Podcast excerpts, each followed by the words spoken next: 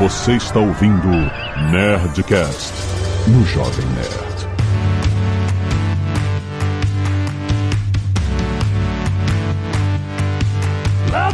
Landa, nerds! Aqui é Alexandre Antônio do Jovem Nerd, rodando caçaninho, quer dizer, abrindo a loot box. Aqui é o Paulo Silveira e eu já paguei, mas ainda não chegaram as novas pistas do Mario Kart pra mim. Aqui é Roberta Arcoverde e em jogos mobile o tempo também é uma moeda. Aqui é o Maurício Linhares e eu já gastei mais de mil dólares no Rock Band. Nossa, mãe do céu! Mil dólares? Gente, eu achava que eram reais. Aqui a Zagal nunca gastei um centavo com o joguinho. Porque ele é profissional, gente. Ele, ele Vida de recebe- influencer, né? Vida de É, influencer. exatamente. Muito bem, nerds! Estamos aqui para falar da monetização nos games. A gente, né, veio da época em que você monetizava games colocando ele numa fita e colocando ele numa prateleira de uma loja. Você ia lá, pegava fisicamente, pagava no caixa e você chegava. E essa era a forma de você jogar, né? Comprar um jogo e, né? E dar dinheiro para os desenvolvedores do jogo. Mas isso é uma forma muito simples, muito simples e antiga de fazer negócios. Hoje em dia os jogos, eles acharam um, universo de monetização, assim, existem milhões de formas diferentes de monetizar o jogo. A galera chama de pay to win. Tem jogo que tem paywall também para você continuar. Tem jogo que, como a Roberta falou, você tem que pagar por tempo para poder jogar mais, para poder continuar a jogar. Ele fala, se gostar do jogo, ele te dá um monte de coisa no início, depois agora pague o aluguel. As loot boxes você pode comprar que estão sendo desafiadas como jogos de azar na União Europeia. Caraca, tem tanta coisa pra gente falar. Isso porque eu ainda não toquei em Ebony, The King's Return. ah, esse papo tá muito bom e estressante. Fica aí.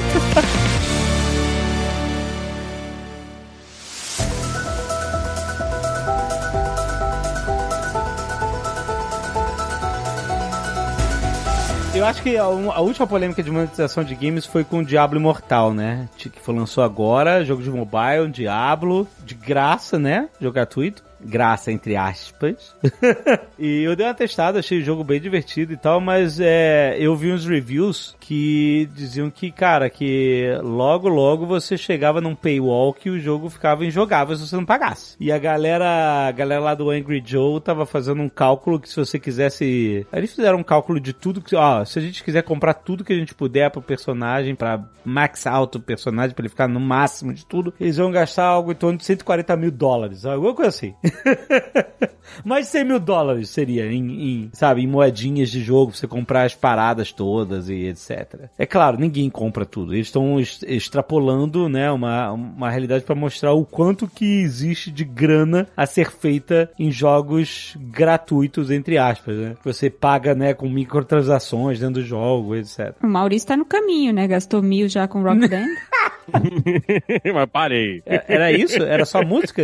Tu comprando álbuns? Só Isso, música, comprando velho. track. Isso era um- uma forma incrivelmente absurda deles fazerem dinheiro, né? É que a única coisa que eles tinham que fazer era licenciar a música. Eles licenciavam a música, botavam os toques na, no jogo, né? Que é, é praticamente só você montar os botões que você tem que apertar na sequência e o preço era um, era um pouco mais caro do que você comprar, eu acho, no iTunes. Eu acho que se, se você for considerar cada música, sai mais ou menos 3 dólares, né? Cada música que você tinha. E o Rock Band foi uma, uma parada que me fudeu. Tinha muita banda de metal, velho. Muita, muita. Então, tinha a coleção do Judas Priest. Aí eu olhava aquela coisa e disse, porra, eu tenho que comprar todas as músicas do Judas Priest. Aí eu ia lá e comprava todas as músicas e saía outra. Então, era uma parada e assim, a gente jogava muito. No final de semana lá em casa era, era praticamente o, o, o sábado e o domingo jogando a porra do Rock Band. Então, a gente jogava muito, então pegava muita música e para todos esses jogos, né? Era o, o, o, o Rock Band, o Guitar Hero, aqueles Dance Dance Revolution também, né? Eles também tinham a- a- as, as DLCs também eram isso, era você botar novas músicas para você poder dançar no jogo. Então, esse esse foi um, um nicho de mercado assim que a galera fez muito dinheiro. Terminou não durando muito tempo, né? Passou a moda e todo mundo deixou pra lá, mas esse nicho de mercado de vender as músicas foi um negócio que pra eles era maravilhoso, porque o custo de você fazer era muito pequeno. O, o custo principal era licenciar, né? Diferente de você comprar item cosmético de outros jogos, né? Esses jogos que são free to play aí, que você compra o item que ele não, não tem efeito de jogo, né? Ele é só bonitinho. Porque alguém, um artista, tem que desenhar o jogo. Mas as músicas já, já tinham tudo sido lançadas, né? Você tava pegando música de 20, 30 anos atrás, licenciava a música, fazia o desenhozinho, né, de, dos botões que tinha que apertar e botava lá, então era só imprimir dinheiro, né? Era só convencer a gravadora. Mas licenciar a música não é uma parada barata não, maluco. É um negócio complexo. Não, mas, mas, mas eles estavam cobrando mais caro do que a iTunes Store. Não, claro que estavam. Tinha um jogo ali, né? Você não tava só pegando a música pra ouvir. Mas realmente a grana de licenciamento de música é muito. tem um- uma margem muito pequena, né? Então, enfim, mas a, os caras deram muita grana. Por que, que o Rock Band morreu, hein? Era tão legal. Isso é. Parou a moda, a moda passa. É igual o Kinect, né? Passou a moda do Kinect, todo mundo cansou de, de jogar Fruit Ninja e a vida seguiu. Que é mais legal aprender a tocar um instrumento de verdade, Music Dot, Ah, olha aí, do que um verdade. instrumento de mentira. então, nisso, ainda tem um aplicativo, acho que é da Ubisoft, né? Que é o Rocksmith, que você liga a guitarra direto no, no console. Eu lembro disso, eu, aí eu lembro disso, eu achava bem mais interessante. É, aí você aprende a tocar a guitarra ali direto dentro do console e também tem DLC de comprar música. Não aprende, né? Você só aprende mesmo Claro que aprende. no Music Dot. é, porque aí tem professores, exatamente. Aí, outra coisa. É que acho que a lógica do licenciamento tinha que ser o contrário, né? Faz uma música maneira e depois licencia a venda daquela música. Que nem a melhor forma de jogo ganhar o meu dinheiro, pessoalmente, é criando personagens muito legais e vendendo action figure. Porque aí eu compro os action figures dos jogos, compro swag, o que, que lançarem casaco. A minha casa aqui é metade decorada com um itemzinho de jogo. Acho que isso perto dos mil dólares que os linhares da vida gastam com o Rock Band deve ser muito pequeno, né? Ainda mais que isso aí é licenciado. Quem ganha não é a produtora do jogo, nem é, é muito indireto, né? Alguém licencia, não é nem é royalties, é um, pag- é um fee, costuma ser um fee fixo. Não é royalty, né? Tem um adiantamento e depois tem um, um royalty sobre as vendas. É, se tivesse alguém aqui que já tivesse criado um personagem que foi pra um jogo, né? Talvez pudesse. talvez assim, um, palhaço. olha aí. Agora eu Mas- entendi de onde a Zagal tá explicando. Não, mas é que eu, não, em termos de licenciamento, assim, por causa do pessoal da Iron Studios, né, que faz com vários, mas eu acho que realmente, é, em termos de receita, de volume, vender skin, vender coisa dentro do jogo, deve ter um volume muito maior e uma margem muito melhor do que você licenciar ou criar produtos Ué, é, é. como roupa, como vestuário, como é, colecionáveis, entendeu? É só você pensar em League of Legends e Dota e tal. Esses caras, eles, os jogos são gratuitos e, e, e eles ganham só nas skins, mano. É um mercado gigantesco, um mercado bilionário. Parada inacreditável. E dá muito certo pros caras. Sem dúvida, até porque a logística é muito mais fácil, né? Como o Maurício mesmo estava falando. Você precisar fazer qualquer coisa no mundo físico é mais caro e mais complicado do que no mundo virtual. É porque tem diferentes tipos de jogadores, né? Até antes da gente começar a gravar, tava falando pro Paulo, "Puxa, mas eu. a- todo mundo aqui gosta de jogar, né? Todo mundo aqui de alguma forma gasta dinheiro com o jogo. E falei, cara, sabe que eu gasto dinheiro? É comprando action figure de jogo e pagando pra não ver É, é onde eu gasto. Cosmético, essas paradas não me chamam tanta atenção. Mas eu acho que em jogo casual também, as pessoas têm gastado muito com essa coisa de tanto pra remover ad. E, e a minha frase na entrada é muito um- pensando nesses jogos que tem hoje em dia, que é assim, você começa a jogar e aí de repente, ah, beleza, pra abrir a nova fase, você precisa ou esperar quatro horas É. ou pague aqui 99 centavos e jogue imediatamente, né? Então é, é muito em cima dessa coisa do ó, ou você vai investir o seu tempo nesse jogo aqui e voltar a jogar ele dia após dia, porque você precisa esperar 24 horas para jogar de novo, e aí você consegue prender o jogador, né? Porque ele tá sempre voltando a abrir o aplicativo, tá sempre ah, ali, você consegue mostrar novos ads, você consegue fazer outras coisas. Pois é, aquele da caça-palavra lá, qual era o nome daquele? Wordle? É, era Ah, Wordle. é, Tinha não- várias, várias versões depois, né? É. Foi comprado, né? Esse foi um jogo que eu gostei de jogar, é uma época eu, eu entrava no Twitter só pra jogar. E depois eu me libertei disso. Mas era legal esse jogo, né? Nasceram mil versões dele, mas ele não, não era monetizável, né? Não- Além dos acessos, você não tinha, não fazia dinheiro. Não sei como tá hoje. Foi vendido, né? O, o New York Times comprou. É, é assim que o cara fez dinheiro. Não, Ah, sim, o sei. jogo, eu isso É, sim. sei, mas o jogo Mas em si como é- que o New York Times vai monetizar esse jogo? Ah, ele, ele provavelmente quer tráfego. É isso. Mas Tinha espaço pra mídia na página do jogo? É, sempre tem, cara. Se não tiver espaço, você cria É que eu não lembro de ter sido impactado por mídia, entendeu? Ah, talvez ainda não tenham Será que é o maior captcha do mundo? Olha Não, mas teve uma vez que eu joguei o Wordle e as cinco letrinhas dava Alura. Mas, mas era a Lura? A palavra? Não, não era não. Era uma piada da monetização. Uma pena que vocês não pegaram. Grande piadista, Paulo Silveira aí. Eu acho que pro New York Times foi mais o, o- a propaganda do joguinho tá no New York Times, né? Porque eles têm uma coleção de jogos online que o pessoal joga. Inclusive, você pode ser. Eu tenho uma assinatura do New York Times e se eu quisesse jogar os joguinhos, eu teria que pagar mais na assinatura. Pra jogar o É. caça-palavras, essas coisas. Isso não tá incluso na assinatura padrão do New York Times, que é uma parada. Eu não sabia que tinha esse mercado todo, mas o, o, o, o caça-palavras deles é uma parada assim de outro planeta. É, é gente com, com doutorado escolhendo as palavras, os negócios. Tem toda uma, uma ciência por trás de como eles escolhem as palavras. É, um- é um negócio sério mesmo. Porque na minha cabeça, caça-palavras era tipo um programa de computador que você apertava e ele gerava tudo, né? Mas não, é uma parada séria mesmo que tem uma pessoa, projeta tudo, faz o negócio todo, tem um objetivo. Então, é- essa coisa de esses jogos, esse mercado de jogos casuais, ele é gigantesco e ele é inclusive maior do que o mercado de jogos comum que a gente tá acostumado, né? Os jogos AAA, essas coisas, é, é o pessoal de casual faz muito mais dinheiro, né? Que o pessoal que tá fazendo esses, esses jogos que a gente tá acostumado. Mas isso, esse universo de monetização de jogos casuais que, né, explodiram, né, todos os jogos, os principais jogos, é, né, mais baixados em todas as stores de aplicativos são esses jogos, né, que são gratuitos, mas tem microtransações e tal. Isso vazou para os AAA de uma forma inacreditável, principalmente a EA toma porrada todo dia até hoje por causa disso, por causa do negócio dos loot boxes e tal. E, enfim, de ter virado um modelo de negócio, não só a EA também, a Ubisoft também já, já apanhou por causa disso, etc. Com críticas, né, a comunidade de games e tal. Às vezes porque assim, normalmente esses jogos não oferecem nenhum paywall, assim, ou seja, os mobiles e tal, eles mesmo deixam você jogar até um certo ponto, aí de repente tudo fica muito difícil de, de você prosseguir, né, de você conquistar coisas novas e, e, e fazer o jogo andar sem você, ou, ou esperar, como a Roberta falou, ou esperar horas pra destravar, né, o paywall é justamente isso, é um muro, você tem que pagar pra você atravessar esse muro. Ele te dá um monte de recompensa, aliás, eu não sei se, se existe algum documentário, se não existir, deveria, deveria existir um grande estudo, porque esses jogos todos, eles são muito baseados em psicologia humana, dessa parada de, de recompensa rápida, né? Se você olhar esses jogos todos, você ganha muitas recompensas rápidas, você sobe de nível é, rápido, ganha perks rápido, ganha badges e, e- e upgrades e, e etc. Com uma rapidez enorme, você se, você se empolga e aí, de repente, a curva de progresso vai começando a diminuir, diminuir, até que você entra no estado de estagnação completa. Seja porque seu personagem não evolui, seja porque você não consegue acessar um lugar, ou que você, na cara de pau, é negado o seu acesso ao jogo por um cronômetro, até que você pague, compre lá as moedinhas virtuais e pague por isso, né? E isso é alvo de crítica imensamente no, no- nos jogos mobile. Eu acredito que eles entram muito nessa dinâmica de vício em jogo, né? De eu quero mais, eu, eu preciso mais. Então, tipo, é como se fosse um cassino disfarçado de joguinho casual, né? Mas na verdade é um cassino, que você tá lá botando dinheiro pra rodar o jogo, fazer ele continuar acontecendo, você ganhar coisas e, e ser recompensado.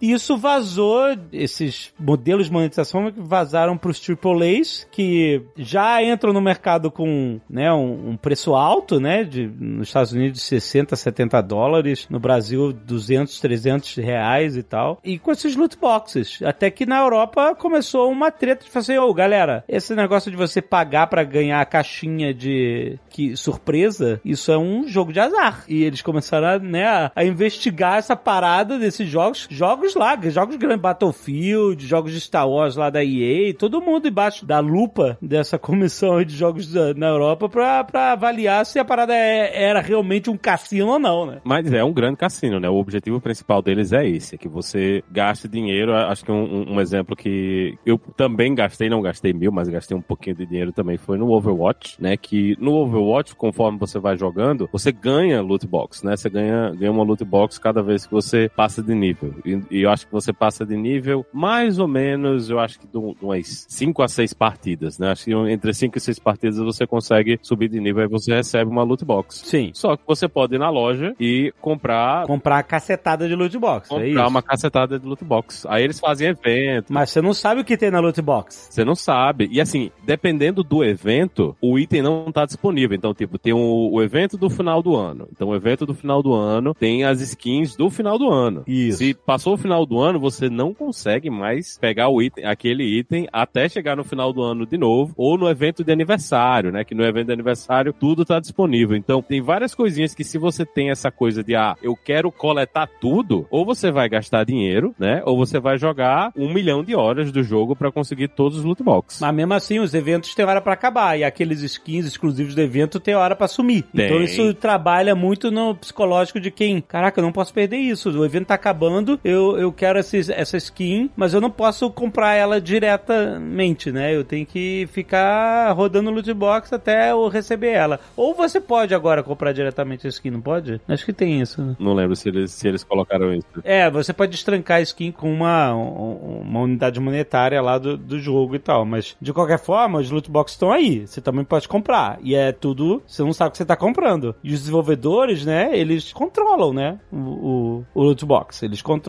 ah, a programação que roda aquela, aquele sorteio aleatório e tal, não sei o que. Então, uma coisa é você pagar mil dólares comprando os packs de música que você quer procurar. Você sabe exatamente o que você tá comprando, né? E outra coisa é você, imagina, você, eu quero todas as músicas do Metallica, e aí você só consegue comprar loot box, que vem uma música do Metallica, que vem uma música do Ricky Martin, e uma do Carlinhos Brown. E aí você, putz, não quero comprar outra loot box do Metallica. E se fosse assim, seria outro, outra dinâmica, né? De, de, de lidar com o seu psicológico e fazer você gastar dinheiro jogando dinheiro no escuro, esperando ter sorte. Ainda tem a questão de que muitos desses jogos eles querem criar comunidades externas, né? De evento, de competição, de time, né? Então você vai no, no League of Legends, não é somente você tá no League of Legends jogando o jogo, comprando skin. Tem todo o ambiente ao redor do LoL, né? Com os eventos, os campeonatos, as campanhas que a empresa faz. Então a, a gente tá saindo não somente da monetização do jogo diretamente ali dentro do jogo, mas tem muita gente querendo transformar tudo em esportes, né? A, a Blizzard com o Overwatch continua tentando, né? A gente tem, aqui na Flórida, inclusive, a gente tem o, o Mayhem, né? O Florida Mayhem, que é o time de Overwatch daqui da Flórida. Então tá todo mundo tentando novas formas de monetizar e tentando empurrar tudo isso no jogo de graça, né? É, isso são as in-app purchases, né? Compras dentro do aplicativo, que,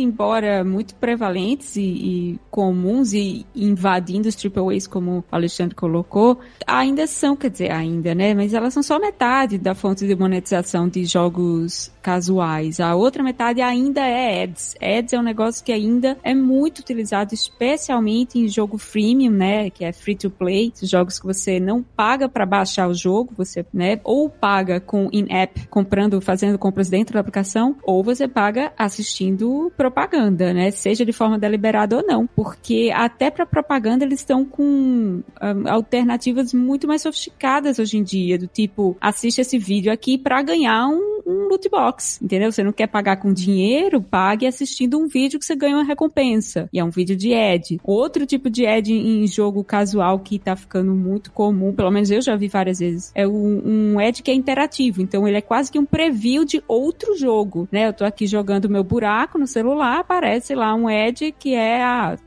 jogue truco, experimenta esse outro jogo de truco. E você passa lá 30 segundos do ad, né? Podendo interagir com ele, podendo jogar, experimentar como é, depois ele sai. E são formas diferentes de fazer com que o usuário que não pagou pelo jogo, de alguma forma, pague os desenvolvedores, né? É fazendo ads. E é 50%, gente, da monetização de jogo casual. E o mais engraçado é que dependendo da região do mundo, esse percentual muda. Então, em países do leste asiático, né, Japão, China, eles estão muito mais propensos a ver ads, a aceitar ads do que fazer compras dentro da aplicação. Europa e Estados Unidos, o pessoal parece gastar mais com compras, né, com loot box, etc, do que com ads. Então, a proporção se inverte. Por que? Não sei, né? Caraca, que engraçado. Dinheiro, né? No, no fim das contas é tudo dinheiro. Quando você compra o produto e não vê ads, você tá ganhando tempo, né? A mesma coisa que você tem uma assinatura do, de, de coisa tipo YouTube Premium, né? Você Né? não vai ver as propagandas que estão rolando lá no, no YouTube. Então aí, até nisso, a desigualdade social é uma merda, né? A pessoa, Pois é. a- a- até na hora de, de brincar, o pobre ele se pode.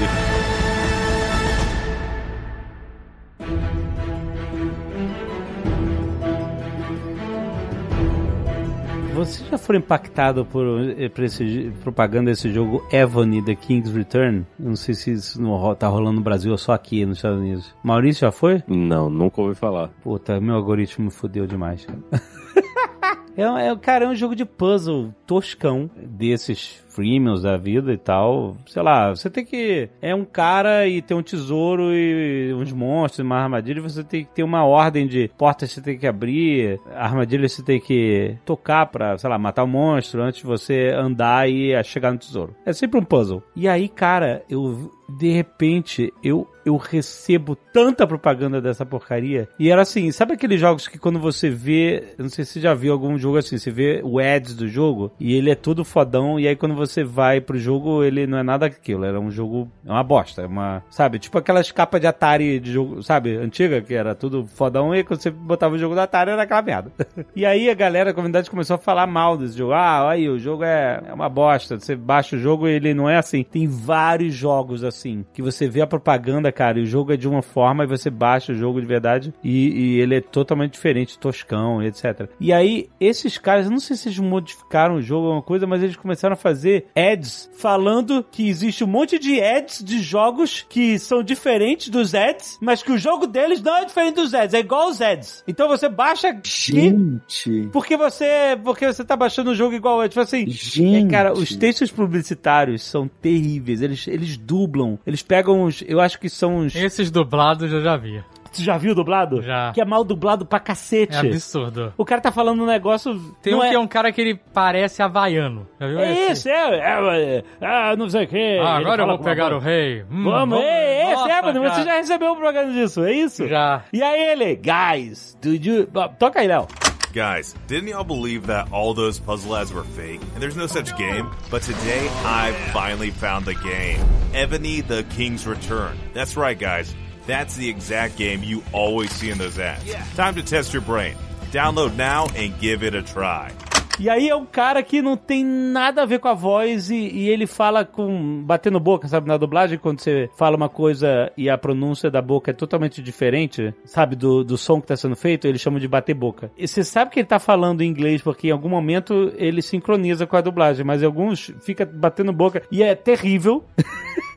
E aí eles pegam os outros influenciadores que parecem os influenciadores fake e cada um fica lendo um texto publicitário terrível que, que pra dizer que, tipo assim, quem é esse público, sabe? Você vê, eles estão falando pra um público que tá puto de ver ads, de baixar o jogo empolgado com os ads e de ver o jogo que o jogo não é igual ao dos ads. Mas esse é um ads de um jogo que é igual ao ad. Olha que maluquice, cara.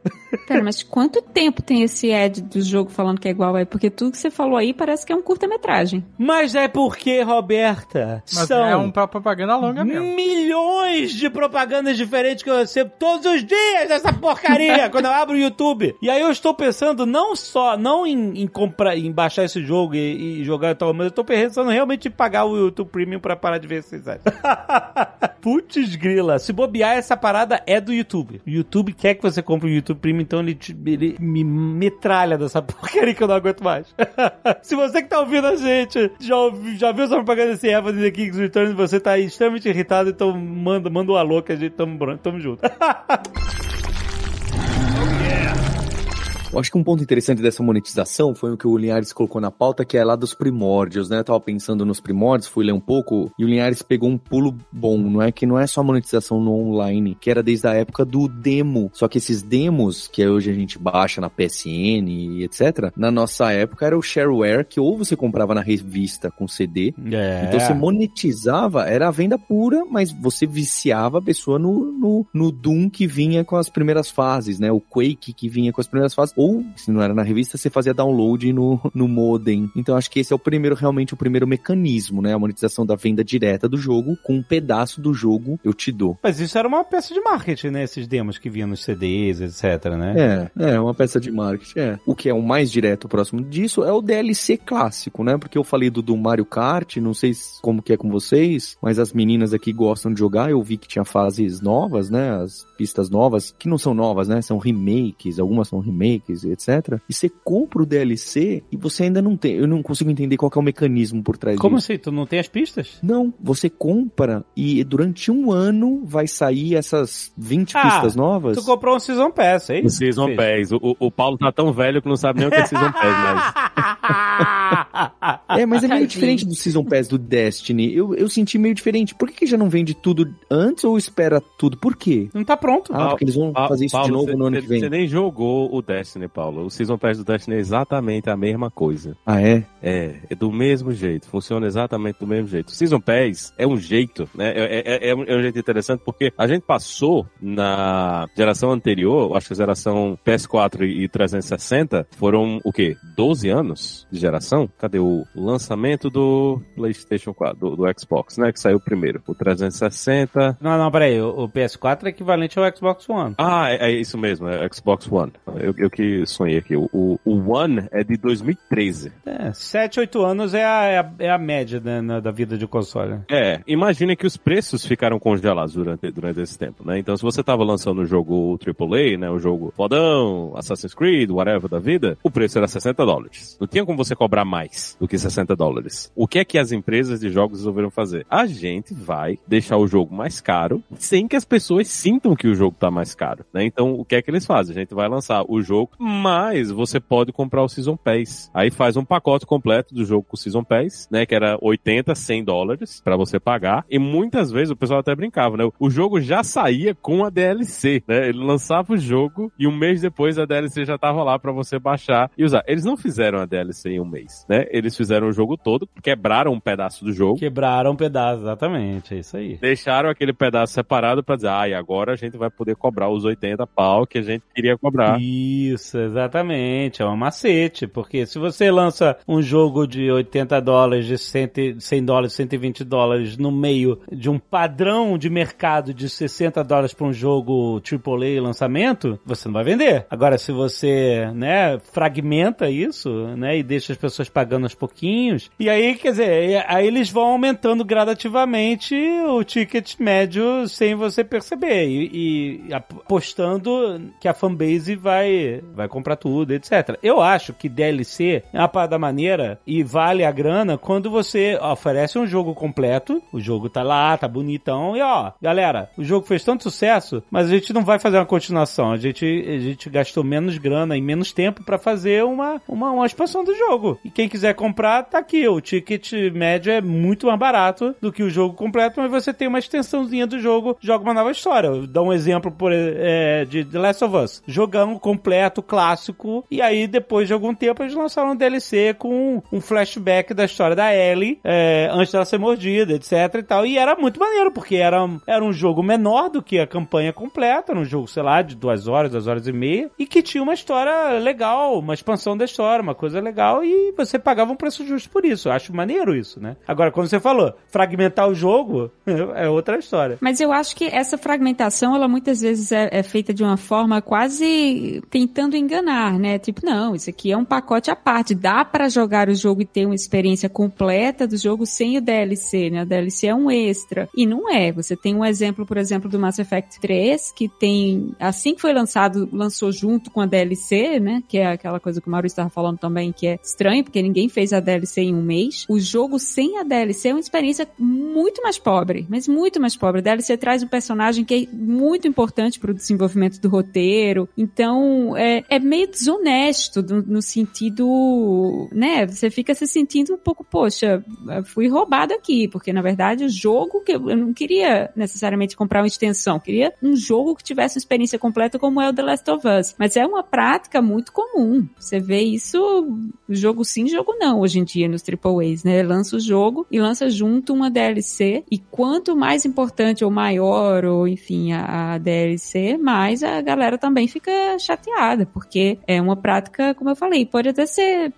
honesta, mas não é justa, né? Você fica se sentindo lesado de uma forma ou de outra. É, pois é. Agora, existem outras modalidades de Season Pass que nasceram nesses jogos competitivos, né? Por exemplo, eu lembro que a minha primeira noção de Season Pass era isso. Você comprava um jogo que tinha vários DLCs programados, que você poderia comprar separadamente no futuro, se você quisesse, ou você comprava um Season Pass que era tipo um bundle, né? Um, um todo, você, ó, você pagava mais barato para você ter acesso a todos esses DLCs DLCs que vão ser lançados num período de um ano após o lançamento do jogo, né? Ou seja, o jogo vai crescer. Se você quiser pagar mais barato por todos esses DLCs, você faz um Season Pass. Essa era a primeira forma de você é, vender todas essas expansões do jogo ou fragmentos do jogo que foi quebrado no início para ser vendido através de um ano gradativamente para você no final pagar 160 dólares em vez de 60.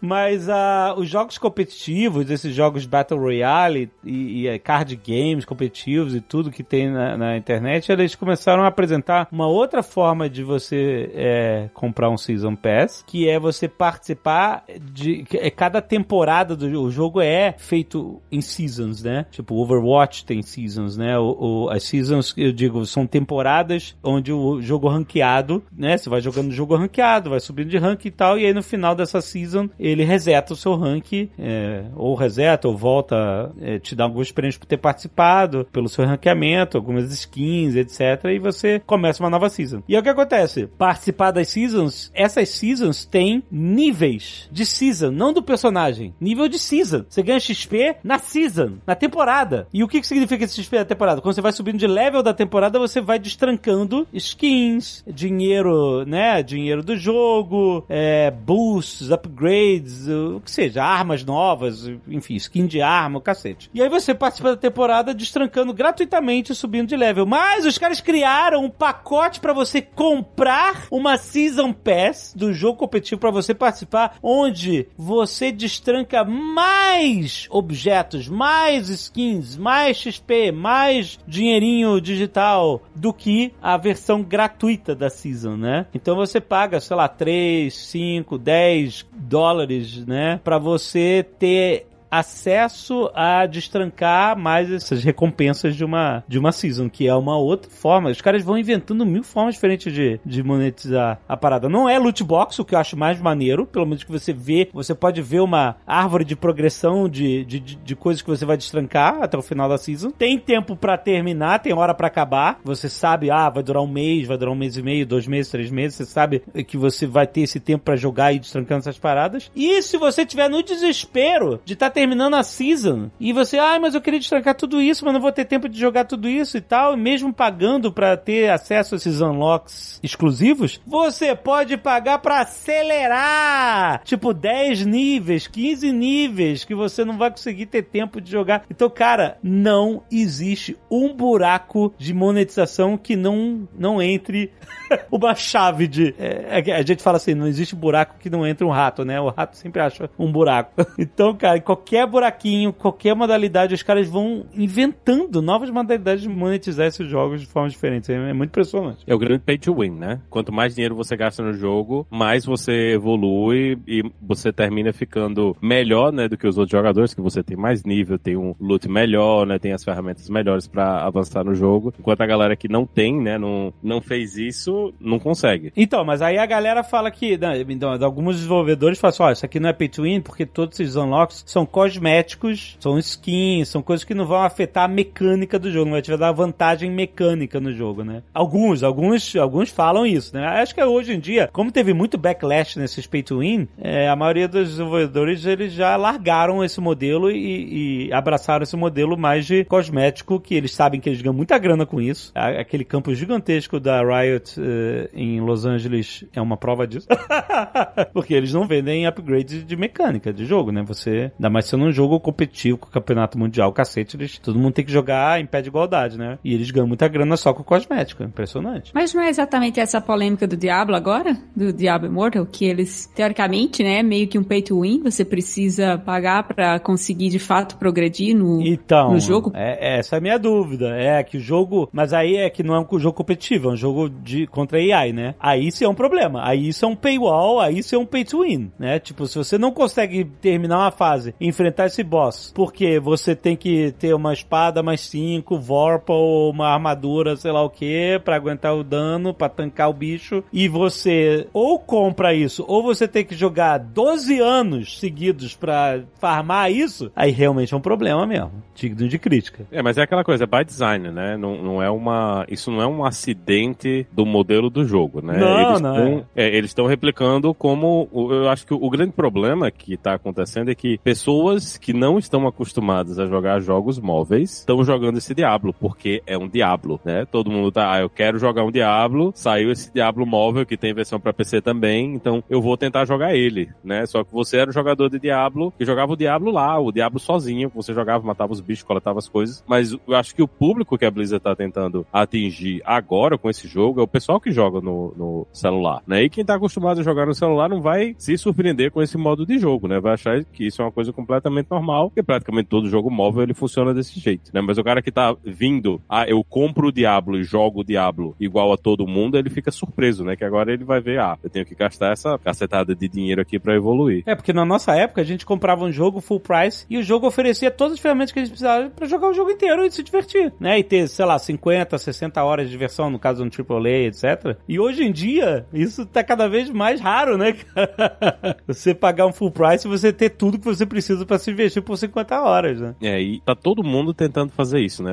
É até uma das coisas que me chateia, não foi o Assassin's Creed atual, né? O, o dos Vikings, acho que foi o anterior que eu tentei jogar e tinha um monte de coisa da Uplay, não sei o que, da Ubisoft, entra na loja, bota o teu e-mail desse bicho, eu não quero nada dessas merda, né? Eu quero jogar a porra do jogo. E era um monte de coisa, ah, você pode ganhar um item a mais, você pode pegar isso aqui que tá vendo na loja, toda semana você tem um item que a loja dava para você. Tudo isso para você abrir uma conta, botar o seu e-mail e ficar recebendo propaganda deles, né? Para você começar a comprar itens na loja. Então, tá todo mundo, né? Até nesses jogos que a gente pensou que, que esse tipo de coisa não ia acontecer, um jogo single player, que é, é, é, até esquisito você tentar vender item dentro de jogo single player, mas tá acontecendo, né? A gente tá vendo negócios. E tem, e tem até umas coisas esquisitas, mais esquisitas ainda, que são os mercados, né? No, no quem, quem jogou Elden Ring, existe um mercado de venda de itens em Elden Ring. Como assim? É, se ah, você queria chegar aí. se você não quer, né, matar a Malenia lá pra pegar a espada da Malenia, você pode pagar uma pessoa que vai lá, vai matar a Malenia, vai entrar no multiplayer com você, vai dropar a espada e você vai pagar essa pessoa por ele ter dropado a espada da Malenia pra você. Ah, mas ela, você pode dropar e, e entregar pra pessoa? você ah, pode dropar e entregar é pra claro, pessoa. é claro que existe, mas esse mercado é antigo. Esse mercado de, de farming é, terceirizado é, é bem antigo. As pessoas faziam isso no, no, no World of Warcraft aos montes. Você criava uma conta,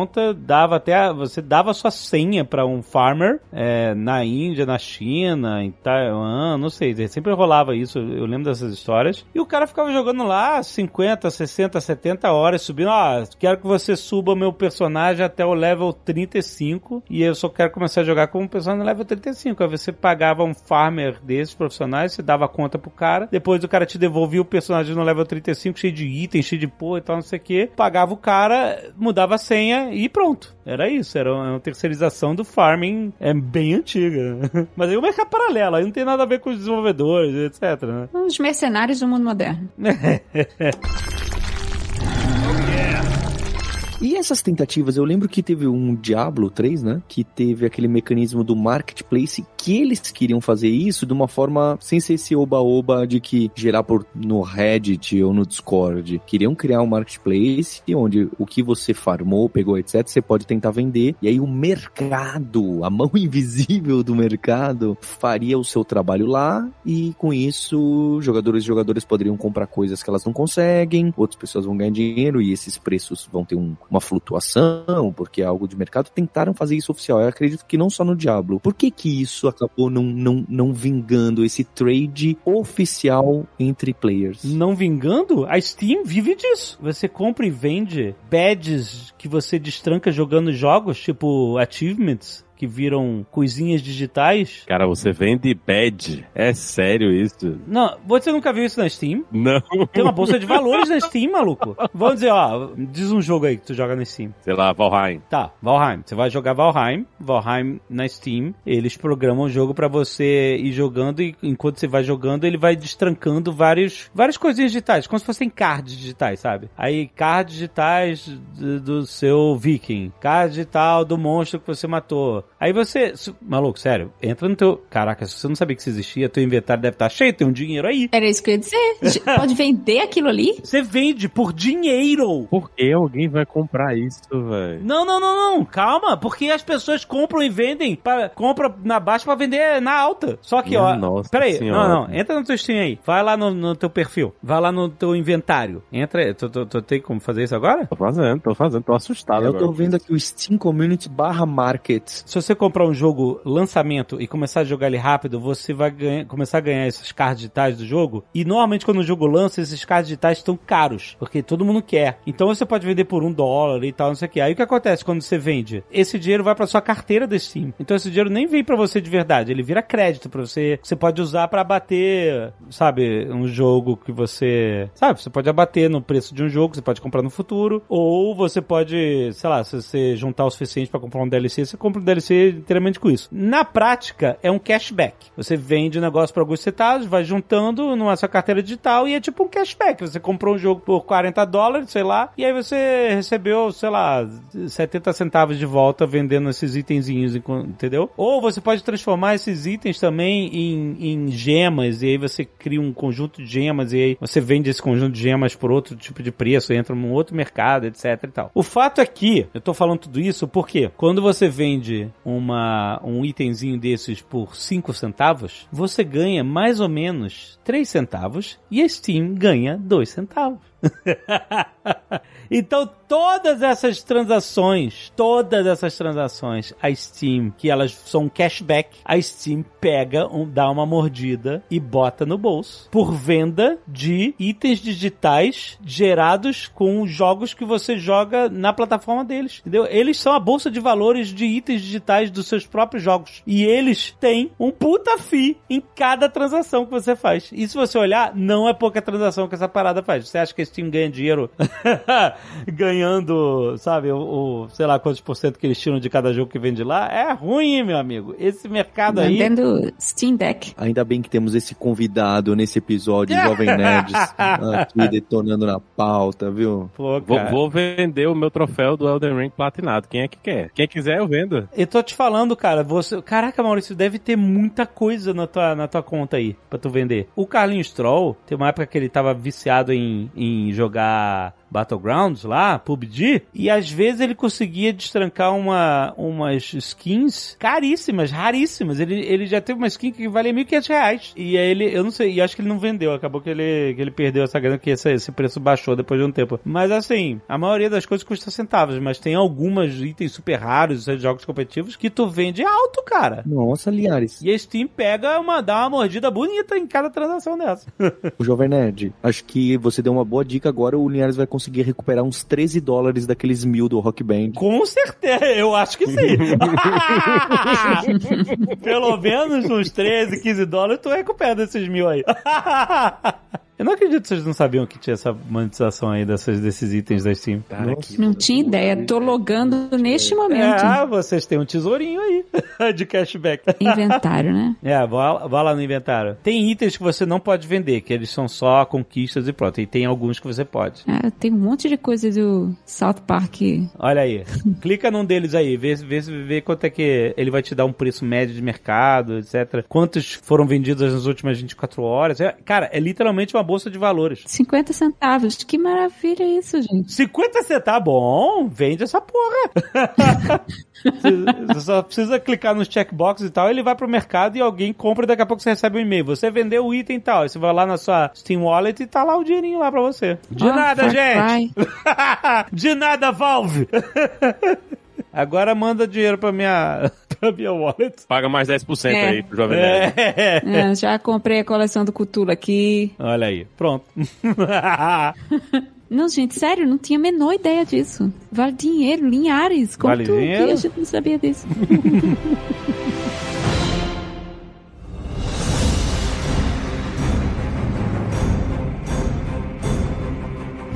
O que mais que temos aí? Assinaturas, meu amigo. World of Warcraft.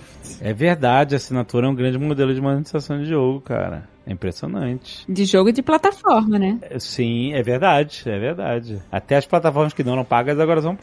Tem pra todo mundo, né? A Microsoft foi a, a que foi mais agressiva, né? Quando Ah, ela sim. trouxe o Live Pass, que é um negócio que todo mundo disse, ah, isso não, não vai, não vai, não vai, não vai. E eles mudaram o mercado, né? Então, Que era pra você jogar online, você tinha que pagar. É isso. Que nunca rolou isso com sei lá, em PC e tal. Você não tem que pagar pra, pra jogar online, né? É, quer dizer, não, não pra uma plataforma, né? Você podia ter um jogo específico, mas pra você jogar qualquer jogo de Xbox online era isso. Tinha que pagar, né? Live Gold. E aí a Sony veio atrás, né? Fez a, a, a mesma coisa, colocou a PlayStation Plus, que você também tinha que pagar pra jogar todos os jogos online. E tem muito, né? Tem muita gente investindo em jogos online, qualquer coisa com multiplayer, que tivesse multiplayer online, você tem que pagar. Então muita gente tem que pagar a assinatura dessas coisas, né? E aí a Microsoft veio mais uma vez, outra rasteira no mercado, com o Game Pass. Você não precisa mais comprar jogo, você paga a assinatura e você tem acesso a todo esse catálogo gigantesco de jogos pra você jogar, né? Que é, é, é o sonho de toda criança, né? Se eu tivesse isso quando eu era criança, eu acho que eu não, eu não tinha estudado, né? Eu não tinha feito nada na minha vida. A única coisa que eu ia fazer era jogar videogame. É a Netflixização do mundo dos games, né? Que, assim, de tudo, né? Todos os serviços de streaming, de você ter acesso a um catálogo é, livre, pagando uma mensalidade, né, Alora?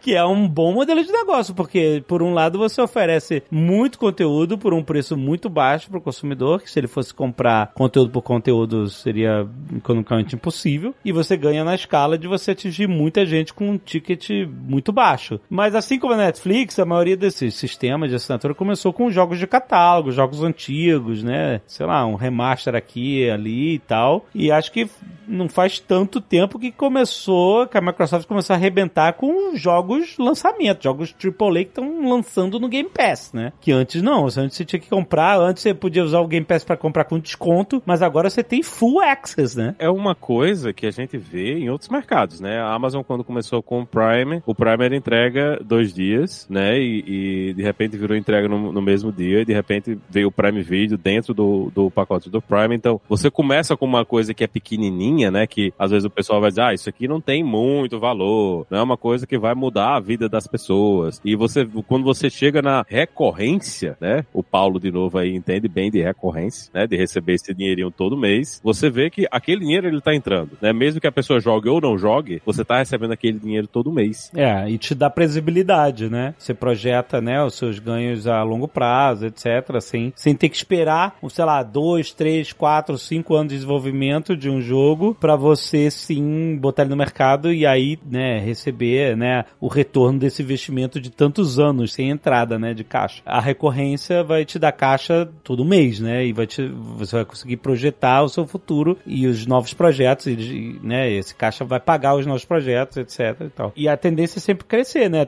quando a Lura começou com o Jovem Nerd, tinha 150 cursos. E agora tem mais de mil. Olha aí. Então você vê, né, esse tipo de modelo, ele, ele consegue financiar a expansão da plataforma e o acesso a, a cada vez conteúdos mais premium, né? Pagando, né, uma, um- uma grana pequena, né? Essa pessoa que assina o Game Pass hoje, ela paga menos do que do que o preço de um AAA é, por mês, né? Quanto, quanto é que tá o Game Pass? A, a Game Pass eu não sei, o equivalente da Sony tá 99 99 por ano. por ano. 99 reais por dólares. Tem Dólares, três dólares. planos agora esse da Sony, né? Tem três planos, mas é, o- 99 o, que- o- é o 200 primeiro que coisa. dá jogo é 99 dólares, né? O, o original, que é a PlayStation Plus, é aquele que você só recebe os joguinhos uma vez por mês. O que dá acesso ao catálogo é 99 por mês. Tá, então vamos, vamos falar em dólar porque em real, enfim, o câmbio flutua, os preços dos jogos também flutuam. É. Não, não, mas os, os preços são diferentes. Os preços não são tabelados por dólar, eles têm preços por mercado. É, mas no Brasil é até mais barato, né? É, se você comparar. É, no Brasil é mais barato. Tem vários jogos da Steam que eu compro aqui pra gente jogar Nerd Player, aí o mal vai lá, ah, custa, sei lá,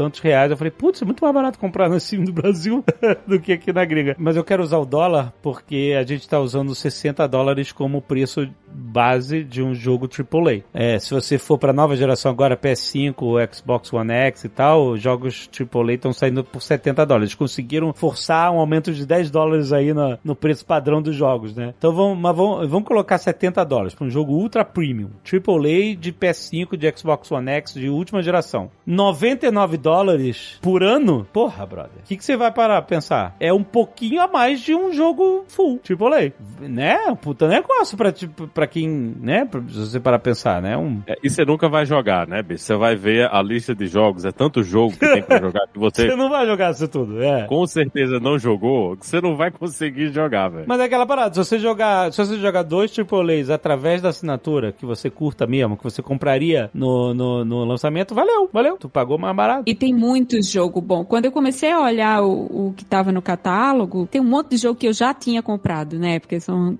jogos caros, né? Você tem ah, God of War, Assassin's Creed, tem Spider-Man, tem Death Stranding, tem muito jogo bom AAA dentro do catálogo do plano da, do PlayStation Plus novo. Mas eles saem no lançamento ou elas saem depois? Não, esses são jogos que já saíram, né? Que estão agora no catálogo. Então, pra quem fizer o, o pacote, vem com esses jogos. Pelo menos foi assim que eu entendi. A Sony não tá lançando, como a Microsoft agora, né, os lançamentos direto pra quem tem assinatura. Né? Mas eles, eventualmente, eles vão ter que fazer isso que a Microsoft faz. A expectativa é que eles terminem acompanhando a Microsoft nisso aí também. Agora, por enquanto, tem uma seleção de jogos de PS4 e PS5 pra quem tem essa de 99, né, o, o- o extra. Quem tem o Premium tem acesso a jogos que você joga via streaming também, então inclui coisas do catálogo do PS3. É, mas, aí Mas- não tem no Brasil. É, é- Ah, não o tem no premium, Brasil esse? O Premium não tem no Brasil porque Ah. streaming não tem no Brasil, né? Ah, tá Aqui a gente tem um que eles chamam de Deluxe, e o Deluxe é o extra mais um catálogo de jogos clássicos, que eles chamam de clássicos do PS1, PS2 e, e PSP. Mas o extra tem um catálogo de PS4 e PS5 com todos esses jogos que eu falei. Então, se você faz o pacote, é porque a gente tá falando em dólar, não, é mais difícil de comparar. Não sei qual seria o valor do extra em dólar, né? Mas, pra mim, já teria valido a pena comparado com, com os preços dos jogos que eu paguei na época do lançamento. Mas, assim, a pergunta é: eu sei que a Microsoft tá jogando muito, muito, muito dinheiro nos games, né? Em Xbox, em, em comprando estúdios, né? Ele- Eles, eles, é um plano é, é, megalomaníaco da Microsoft, de é winner takes all. Eu acho que a Microsoft tem essa, isso em mente, né? Tipo assim, ó, ou a gente vira a Amazon dos games aqui e a gente ganha o mercado inteiro, ou a gente não sei o que, que a gente tá nesse mercado. Porque eles realmente entraram muito à frente e essa parada de, de colocar jogo AAA lançamento no, no Game Pass, eu, eu me pergunto se isso é sustentável a longo prazo, né? Ou se eles estão fazendo isso só pra quebrar as pernas do, da concorrência até eles cederem e, e, e aí o mercado voltar um pouco ao normal, né? Não sei quanto tempo que isso pode durar, mas parece que eles perdem dinheiro, no, né? Lançar um AAA desse de 60, 70 dólares num, num Game Pass de muito mais barato, né? Assim, é claro, é atrativo pro consumidor, é atrativo pra cacete. É muito bom. Eu, todo mundo que eu conheço que joga tem Game Pass, porque, pô, recebe muito jogo nessa parada. Mas assim, é sustentável? Mas isso que eu não tô entendendo, mas não é a mesma coisa no PlayStation Extra? Porque eu tô olhando aqui o catálogo do PlayStation Extra e é Assassin's Creed Valhalla, é God of War, tem todos esses AAAs recentes, Ghost of Tsushima. Não tem Elden Ring, que acabou de sair. Não, mas também no, no Game Pass não tem tudo também, né? No da PlayStation tem coisa pra caralho, mas é porque a Microsoft ela faz muita propaganda disso que os jogos da Microsoft eles saem direto no Game Pass, né? A Sony não disse É. que os jogos dos estúdios da Sony vão sair direto pra Plus. Aham, sim, sim, é exato. A Microsoft já disse isso, a Microsoft disse que é assim que a banda toca. O Game Pass recebe alguns AAAs já antigos, tipo, tá rolando Assassin's Creed Origins agora, que é um jogo mais antigo, mas que é um puta AAA gigante, né? Volta e meia tem grandes jogos aparecendo que já são jogos de catálogo, né, no resto do mercado. Mas realmente os, os grandes da Microsoft e a Microsoft, como tá expandindo cada vez mais o seu ecossistema comprando estúdios, né? Agora Bethesda e etc e tal, todos esses lançamentos vão pra lá e eles garantem a posição de uma Disney Plus no mercado de streaming de filmes e séries, né? Eu sou dono dessas IPs aqui, então se você tiver aqui na minha plataforma, ó, te entrego tudo isso de mão beijada, né? Talvez esse seja a parte mais sustentável do plano deles. E o que pode acontecer é que a monetização desses jogos também pode mudar, né? Então imagina que que GTA continua fazendo sucesso aí, porque tá todo mundo comprando coisas de GTA, né? Então a gente pode ver cada vez mais esses jogos AAA virando jogos com meios de monetização que não são mais você comprar simplesmente o jogo, né? Ter todas essas outras coisas de fazer você ganhar dinheiro, até mesmo o jogo single player, que GTA ele se vende basicamente como um jogo single player que tem um multiplayer lá para você jogar depois, né? Mas hoje o multiplayer é muito maior do que o jogo single player, né? Não tem mais ninguém jogando GTA mais no, no single player, tá todo mundo jogando no multiplayer, tem muito conteúdo, o pessoal tá gastando dinheiro. Então, o que pode acontecer se a gente tiver essa, essa mudança mais pesada para esse modelo de assinatura, né? É isso. É a gente ter essa mudança em como as pessoas ganham dinheiro e todas as, as coisas terríveis de jogos de celulares virem para jogos de console também. O jogo, o jogo vai parar, vai ter, você paga 10 pau aqui ou, ou vai ter que esperar 8 horas para terminar de treinar o seu personagem. Todo jogo vai virar The Sims, né? Ah. Last of Us, pacote First Date, pacote Pets. Agora, uma coisa que eu quero perguntar pra Zagal, essa parada de monetização de jogo, é o seguinte: quanto dinheiro já foi embora com Candy Crush da portuguesa? Porra, Candy Crush foi, foi isso o tempo. Agora é buraco online. o buraco online Leva realmente- uma fortuna, malandro. Pô, mas como é que eles monetizam o buraco online? Porque você é jogador premium, tem uns negócios assim. Mas aí o que, que tu ganha? Tu, tu, é, skin de carta? Você ganha, você pode botar sua foto, Não, não, não! você ganha troféu e tem uns negócios lá, é. Meu Deus. Você fica super player de buraco. E joga ranqueado, é isso? Joga ranqueado de buraco online. Que, que maravilhoso. A coisa que eu achei mais interessante da pauta foi essa do. que o Atari foi o precursor, na verdade, de um quase serviço de assinatura, né? Ah, é? É, então. Tem um- uma curiosidade a gente falando aqui de DLC, de serviço de assinatura, etc. Lá na época do Atari, né, 2600, teve um fulano que inventou um hardwarezinho que era tipo um cartucho que tinha uma entrada de fio de telefone. E aí você podia plugar esse cartucho no seu telefone e baixar jogos pra jogar no seu Atari pelo telefone. Chamava Game Line na época, né? Telejogo quase. E aí era quase que um serviço de assinatura, porque você pagava pelo hardware, que era esse cartucho com a saída de telefone, né? Com a saída de, Caraca. de cabo. Você pagava uma taxa de membership, né? De participação lá da assinatura. E você pagava também um dólar por cada jogo que você baixasse, né? Do serviço do Game Line. E tinha um catálogo de, sei lá, 60 jogos na época. Caraca, que impressionante. Desde o Atari já se pensava em alguma coisa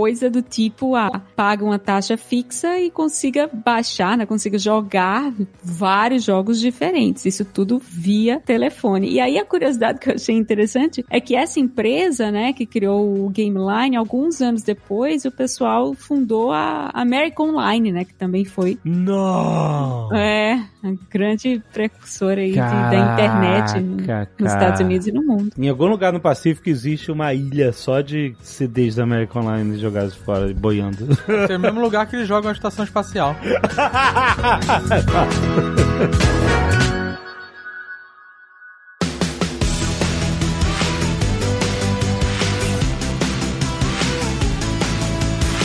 Paulo, modelo de assinatura da Alura está aí há tantos anos com tanto sucesso, só crescendo esse catálogo, cara. Muito bom. É legal, Alexandre, porque você pegou esse gancho pra Lura e eu nem tinha imaginado, né? Porque realmente é um dos mecanismos que Exato. os jogos têm entrado forte, né? Sim, não, com certeza. Isso é verdade. O gancho que eu tinha deixado preparado é porque muita gente que ouve vocês, né? E a gente no Nerdtech, o pessoal da Lura, tem esse que em videogame, não é? Que acho que uma das grandes. Eu, quando era um moleque, eu tinha dois sonhos, né? Ser astronauta ou criar videogame. Nenhum deu certo. Nenhum, nenhum se concretizou. Mas eles foram porta de entrada para computação, para programação. Tanto que a gente colocou muitos cursos novos, não só na porta de entrada, mas mais para frente, que tem essa pegada, tanto para desenvolvimento de apps para celular, Uhum. Quanto a entrada do JavaScript e do Python, tem um quesinho de jogo, de estratégia, de RPG, de você fazer alguma coisa que lembra, né? Aquela brincadeira com números para saber quanto de ataque, quanto de defesa. Inclusive as imersões que a gente faz e agora estão dentro da plataforma para aprender a programar e até para criar um jogo, uma plataforma simples. é, a gente tem usado essa temática de jogo, porque eu acho que é uma, uma boa forma de pegar alguns conceitos de linguagem, de entender os laços, de entender eventos. Então eu queria fazer esse apelo aí. você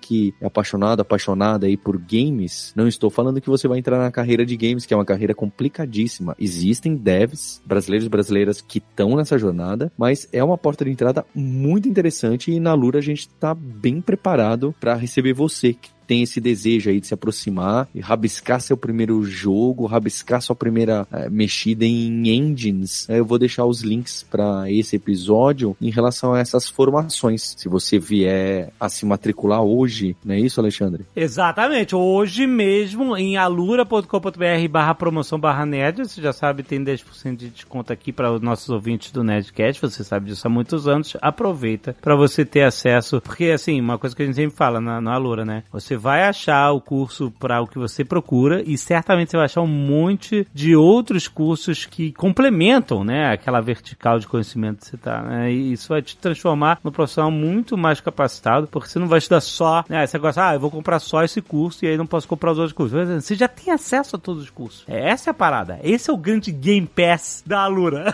Esse é o Career Pass, meu amigo. Alura Pass, exatamente dá a oportunidade de você investigar muito muito mais verticais, muito mais áreas de conhecimento que orbitam a sua área principal, né? Hoje em dia, quanto mais conhecimento você tiver ao redor do ecossistema do seu trabalho, do, da sua carreira, mais, mais competitivo você vai ser, né? Mais desejado você vai ser no mercado. Então isso a Lura oferece com uma, uma, com uma presteza, com um carinho, com o resultado, não só no, no resultado do conteúdo, mas no resultado do impacto na carreira das pessoas, que a gente já tem tantos depoimentos, tanta gente que passou pela a Loura, que ouve Nerdtech aqui há tantos anos e tem muita história para contar. Então vale a pena você conhecer. Tá aí, alura.com.br barra promoção barra nerd. Não assina sem os 10% de desconto que você já sabe, tem link aí no post. E até mês que vem, galera!